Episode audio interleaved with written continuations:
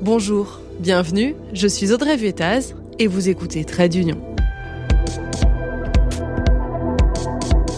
Vous ne comprenez rien à l'Union européenne Ce podcast est fait pour vous. N'hésitez pas à vous abonner pour être prévenu à chaque sortie d'épisode. Vous le savez peut-être, l'Union européenne fait tout pour devenir le premier continent neutre en carbone d'ici 2050. Elle s'y est d'ailleurs engagée. Mais avant cela, il y a un point d'étape en 2030 pour réduire drastiquement nos émissions de gaz à effet de serre, moins 57% par rapport à ce qui était produit en 1990. Je vous ne le cache pas, le défi est gigantesque et pour cela, l'Union européenne est en train d'adopter des textes majeurs. Vous le savez aussi, ça prend pas mal de temps. Pour vous faire un bref résumé, la Commission a fait des propositions, le Parlement les a modifiées, amendées, le Conseil de l'Union européenne, qui représente les pays membres aussi, et tout ce petit monde s'est réuni pour accorder ses violons. Ils se sont mis d'accord sur un texte commun qui doit maintenant être voté par chacune des institutions, histoire de toper quoi. On en est là. Alors pour tout vous dire, au moment où cet épisode va sortir, je serai sûrement en plein reportage euh, pour le travail sur le projet d'autoroute A69 entre Toulouse et Castres.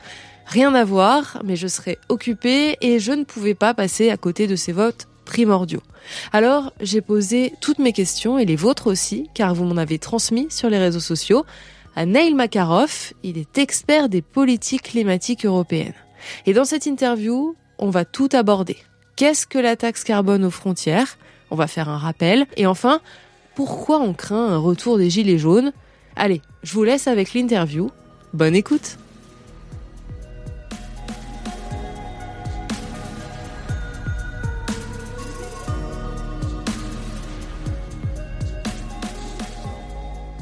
Bonjour et merci de répondre à ces questions. Alors, euh, première question, il y a eu plusieurs votes au Parlement européen, plusieurs votes importants euh, pour le climat. Est-ce que c'est possible de nous dire euh, où on en était? Parce qu'on a l'impression qu'on a beaucoup voté sur ces textes. Et qu'est-ce que ces votes vont changer? Alors, ces votes qui ont lieu au Parlement européen, c'est la dernière ligne droite de ce qu'on appelle le Green Deal européen, c'est-à-dire une série de grandes réformes sur le climat qui visent à faire baisser nos émissions de gaz à effet de serre dans tous les secteurs de notre économie.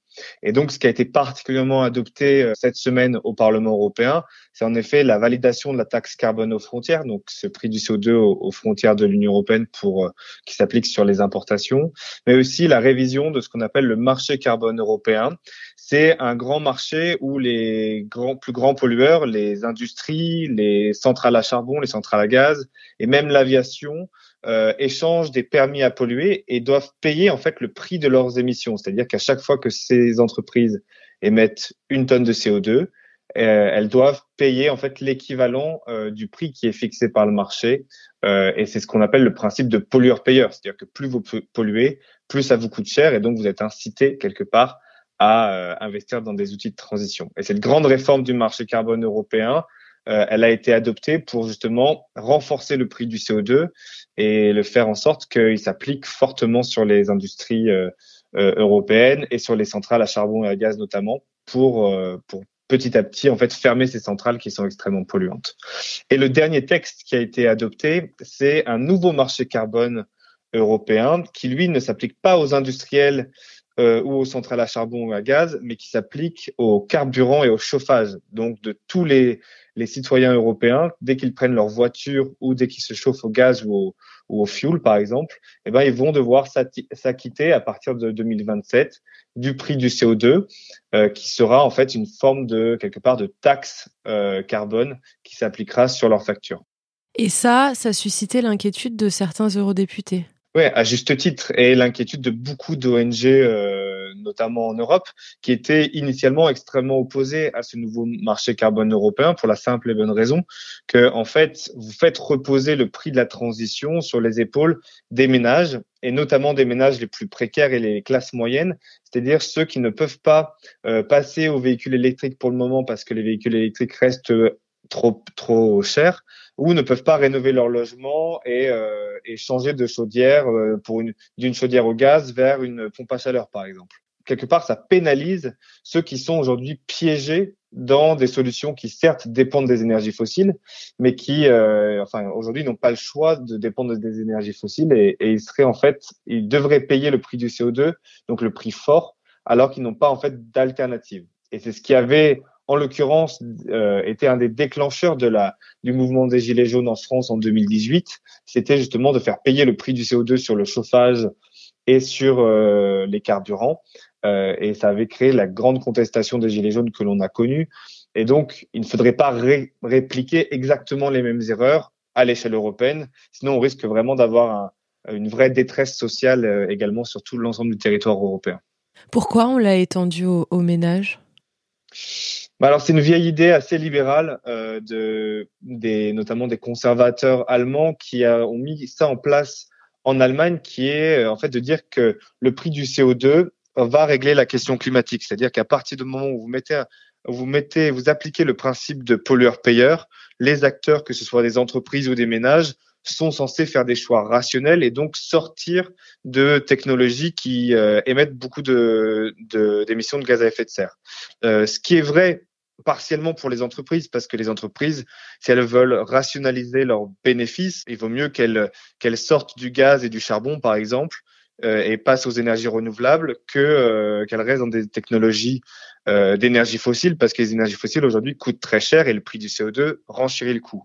Par contre, ça n'est pas vrai pour les ménages, c'est-à-dire que un ménage qui a une vieille voiture et qui se chauffe aujourd'hui au gaz, on peut lui appliquer un prix du CO2 autant qu'on veut. Ben en fait, il paiera plus cher, mais il n'aura toujours pas les moyens en fait de changer de véhicule pour un véhicule plus propre ou de changer de chaudière pour passer à une pompe à chaleur, par exemple. Et ça, c'était un point qui est sorti du trilogue de la conciliation entre le Conseil de l'Union européenne, qui, représente les, États membres, et euh, le Parlement européen, c'est ça? Oui, exactement. Il y a eu beaucoup d'États, euh, la France en faisait partie, l'Espagne, l'Italie, ou des pays d'Europe centrale, comme euh, par exemple la Pologne, qui étaient opposés à ce marché carbone, pour la simple et bonne raison, c'est qu'ils ne voulaient pas voir leur ménage payer le prix du CO2 au, au niveau le plus élevé. Euh, et d'un autre côté, vous aviez donc l'Allemagne qui avait mis en place ce système-là au niveau national et qui voulait le voir répliqué à l'échelle européenne. Euh, et finalement, le compromis qui a été trouvé et qui limite vraiment la casse d'un point de vue social, c'est un compromis où euh, il y aura un prix du CO2 qui va s'appliquer euh, sur les ménages, sur les carburants et le chauffage, mais ce prix du CO2 sera limité dans un premier temps à 45 euros la tonne, ce qui en France du coup ne change rien parce que on a déjà une taxe carbone en France qui est gelée à 44 euros la tonne. Donc, euh, il n'y a pas une grosse différence entre le système européen et le système français dans ce cas très précis. Par contre, après 2030, il y a un vrai risque que le prix du CO2 à 45 euros euh, finalement explose et qu'on se retrouve à des niveaux beaucoup plus élevés. Et là, ça fera une vraie différence. Et c'est pour ça qu'en compromis, en échange d'accepter ce marché carbone, euh, les États les plus réticents du coup au prix du CO2 ont obtenu la création d'un fonds social européen. Euh, ce fonds social pour le climat, en fait, il, il permettra d'aider notamment les plus vulnérables, les ménages à plus faible revenu et les classes moyennes à accéder à une rénovation de leur logement ou à accéder à un véhicule électrique, par exemple. Et donc là, quelque part, avec ce fonds social pour le climat, bah, vous permettez aux plus modestes, euh, malgré tout, de s'en sortir et d'avoir accès à des solutions de transition euh, et donc d'être moins vulnérable à ce prix du CO2 euh, pour le chauffage et les carburants. On sait déjà, par exemple, pour le fonds social, où est-ce que ça, ça pourrait aller Ou ça, ça doit être encore déterminé plus tard? Ce sont les États en fait qui déterminent où va l'enveloppe du fonds social au niveau national. Par contre, il y a un certain nombre de priorités qui sont fléchées, euh, typiquement la rénovation du, des logements, euh, le changement de chauffage, euh, abandonner une chaudière au fioul ou au gaz pour une pompe à chaleur par exemple, le passage aux véhicules euh, électriques ou encore l'investissement dans les, dans les transports publics. Ça fait partie des grandes priorités qui sont mises en avant par la législation sur le Fonds social pour le climat. Et il y a aussi une partie des revenus qui peut venir pour compenser en fait le prix du CO2. C'est-à-dire que pour les ménages les plus faibles, euh, en plus de les aider à faire la transition, une partie des revenus du Fonds social pour le climat pourrait venir en fait atténuer leur facture euh, énergétique, ce qu'on appelle par exemple en France le chèque énergie. Alors si on peut se focaliser un petit peu plus sur la taxe carbone aux frontières, est-ce que c'est possible de nous réexpliquer euh, en quoi ça consiste? Alors la taxe carbone aux frontières, c'est euh, de faire appliquer le même prix du CO2 qui s'applique aujourd'hui sur la production industrielle européenne aux produits qu'on importera. C'est-à-dire que quand on, produit une tonne d'acier en Europe, eh ben euh, l'acierie qui produit cette tonne d'acier paye un certain prix du CO2 euh, pour toutes les émissions qu'il a émis euh, et jusqu'à présent, en fait, il n'y avait pas de prix du CO2 qui était appliqué à une tonne d'acier euh, euh, turque ou chinoise, par exemple, qui était importée sur le territoire européen.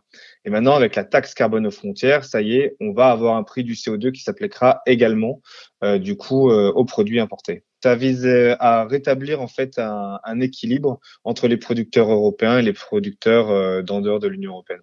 C'est sur les matières premières ou les produits manufacturés aussi? Alors c'est principalement euh, typiquement sur euh, l'acier, euh, le ciment, l'aluminium, donc principalement des produits industriels, mais pas manufacturés. Par exemple, vous, le prix du CO2 aux frontières s'appliquera sur l'acier qui ensuite permet de fabriquer une voiture, mais ne s'appliquera pas sur l'importation de voitures elle-même.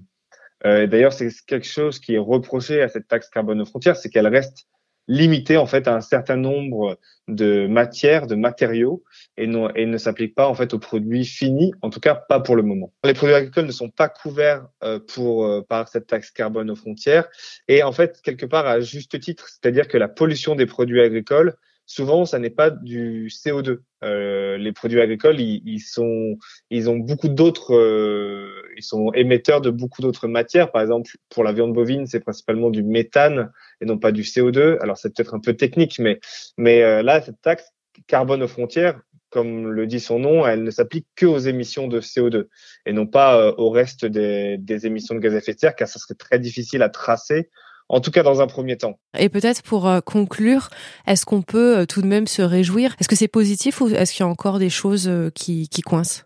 Non, le, Green Deal européen dans son ensemble est extrêmement positif. Il engage l'économie européenne et l'Europe dans son entièreté dans une transition qui est extrêmement profonde. C'est-à-dire que là, en quelques années, si toutes ces législations européennes sont vraiment mises en œuvre, euh, on va voir notre économie euh, profondément changer, notre consommation d'énergie fossile, que ce soit du gaz, du pétrole ou du charbon, euh, elle va forcément diminuer. Et puis, si vous avez tous ces outils de solidarité comme le Fonds social pour le climat qui sont mis en place, eh ben vous, vous avez potentiellement l'opportunité de d'aider les ménages les plus précaires et les classes moyennes à sortir de la pauvreté énergétique et de la pauvreté de ce qu'on appelle la mobilité, c'est-à-dire la dépendance à la voiture euh, essence ou diesel.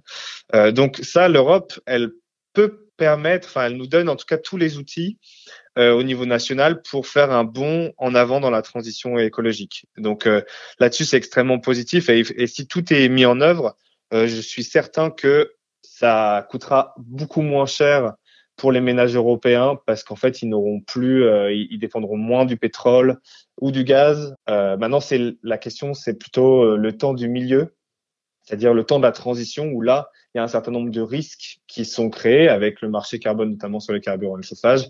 Et il faut réussir à, gérer au mieux ces risques pour que cette transition puisse bénéficier au maximum de personnes euh, et notamment en premier lieu, je dirais les plus modestes et, les classes moyennes qui qui, euh, qui auront peut-être du mal à accéder aux solutions de transition dans un premier temps, mais voilà, il faudrait les aider justement parce que les bénéfices sont, sont énormes. Voilà, cet épisode touche à sa fin. J'espère que maintenant ces votes pour le climat n'ont plus de secret pour vous. Merci à Neil Makarov, expert des politiques climatiques européennes pour son temps et son éclairage. Trade d'Union, c'est un épisode par semaine et en attendant, vous pouvez retrouver le podcast sur Instagram ou sur Twitter. À très vite!